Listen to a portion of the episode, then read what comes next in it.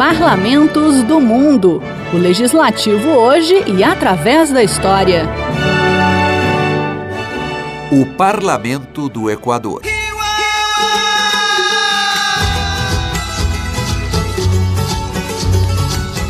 Há um país na América do Sul onde você pode, na mesma visita, conhecer joias da arquitetura barroca colonial, ir às montanhas, passar alguns dias na praia e, claro, viajar até as fabulosas Ilhas Galápagos.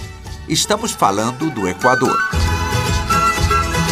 O embaixador do Equador no Brasil, Carlos Alberto Belastegui, explica as diversas opções que o seu país oferece aos visitantes, começando pela capital, Quito.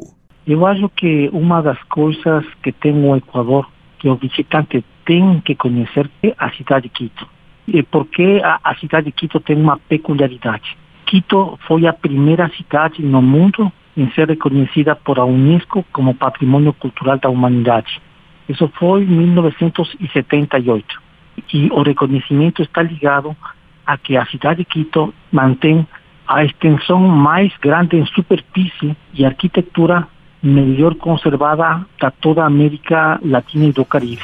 De acordo com Velastegui, quem visita Quito pode ver a arquitetura barroca das igrejas que são revestidas de folhas de ouro.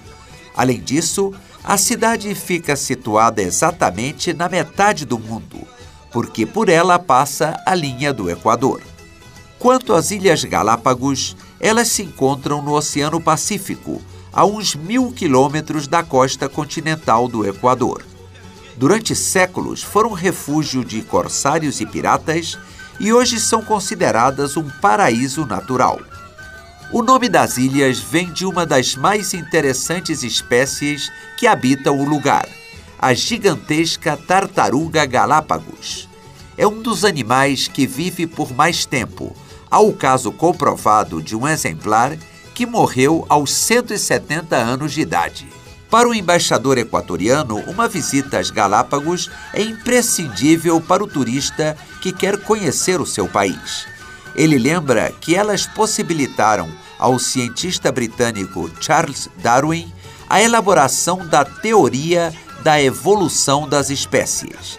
Isso porque as ilhas têm muita fauna e flora e espécies animais únicas que evoluíram de forma diferente de uma ilha para outra. A espécie muda por as características das ilhas, a alimentação que tem. Temos aves que não podem voar mais já, porque encontraram o, o alimento na própria terra. E temos iguanas que, por falta de alimento na terra, aprenderam a submergir-se no mar. Outra curiosidade das Galápagos, aponta Belastegui, são os pinguins que moram por lá, os únicos adaptados ao clima equatorial eles conseguem nadar a uma velocidade quase 20 vezes maior do que um ser humano.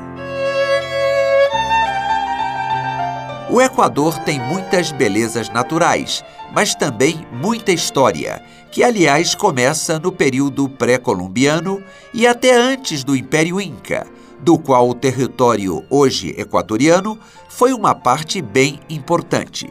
Hoje capital do Equador, Quito foi uma capital alternativa do Império Inca e, no período colonial, sede de uma real audiência, administrando um extenso território.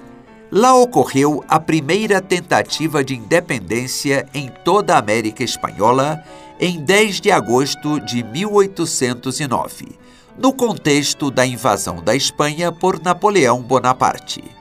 Nesse dia, foi destituído o presidente da Real Audiência e criada uma junta de governo, como explica o embaixador equatoriano no Brasil. Formaram o primeiro governo autônomo na América, por isso nós falamos do primeiro grito da independência, e tiveram também para nós a primeira Constituição, porque estabeleceram um marco normativo para poder gerar as condições políticas da organização desse território. Os espanhóis conseguiram retomar o controle pouco tempo depois, já que os patriotas de Quito não obtiveram o apoio de outras regiões. Só em 1822, com a Batalha de Pichincha, os colonialistas foram derrotados pelas forças comandadas por Antônio José de Sucre, um dos marechais de Simão Bolívar. A Colômbia, a Venezuela e o Equador passaram a formar um país chamado Grande Colômbia. Mas em 1830, os equatorianos tornaram-se independentes.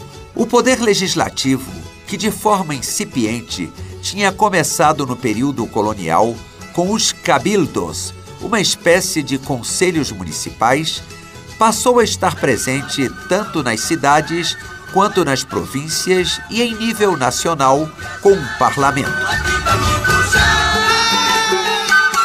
No fim do século XIX, ocorre uma revolução liberal que deixou as suas marcas no Equador, com uma mudança radical na Constituição que modernizou o país e determinou a separação da Igreja do Estado. No início do século XX, ocorreram avanços na situação da mulher, pois as equatorianas, juntamente com as uruguaias, foram as primeiras a obter o direito ao voto na América do Sul. No caso do Equador, em 1929.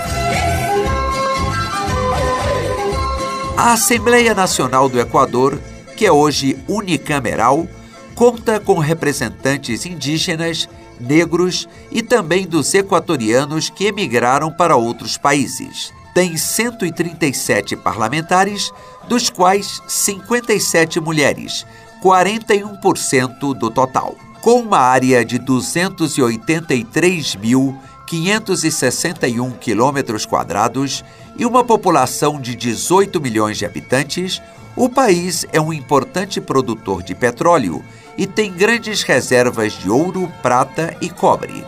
Quanto a produtos agrícolas, exporta bananas, flores, cacau e azeite de dendê.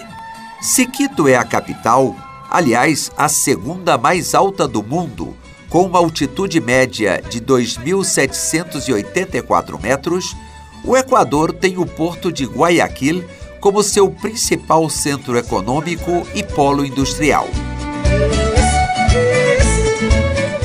Desde 1844, o Brasil e o Equador mantêm relações diplomáticas.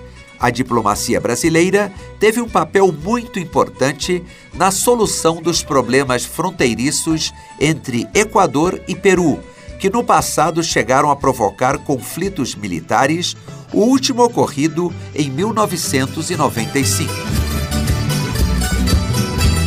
Parlamentos do Mundo é um quadro redigido e apresentado por Ivan Godoy. Trabalhos técnicos Eduardo Brito.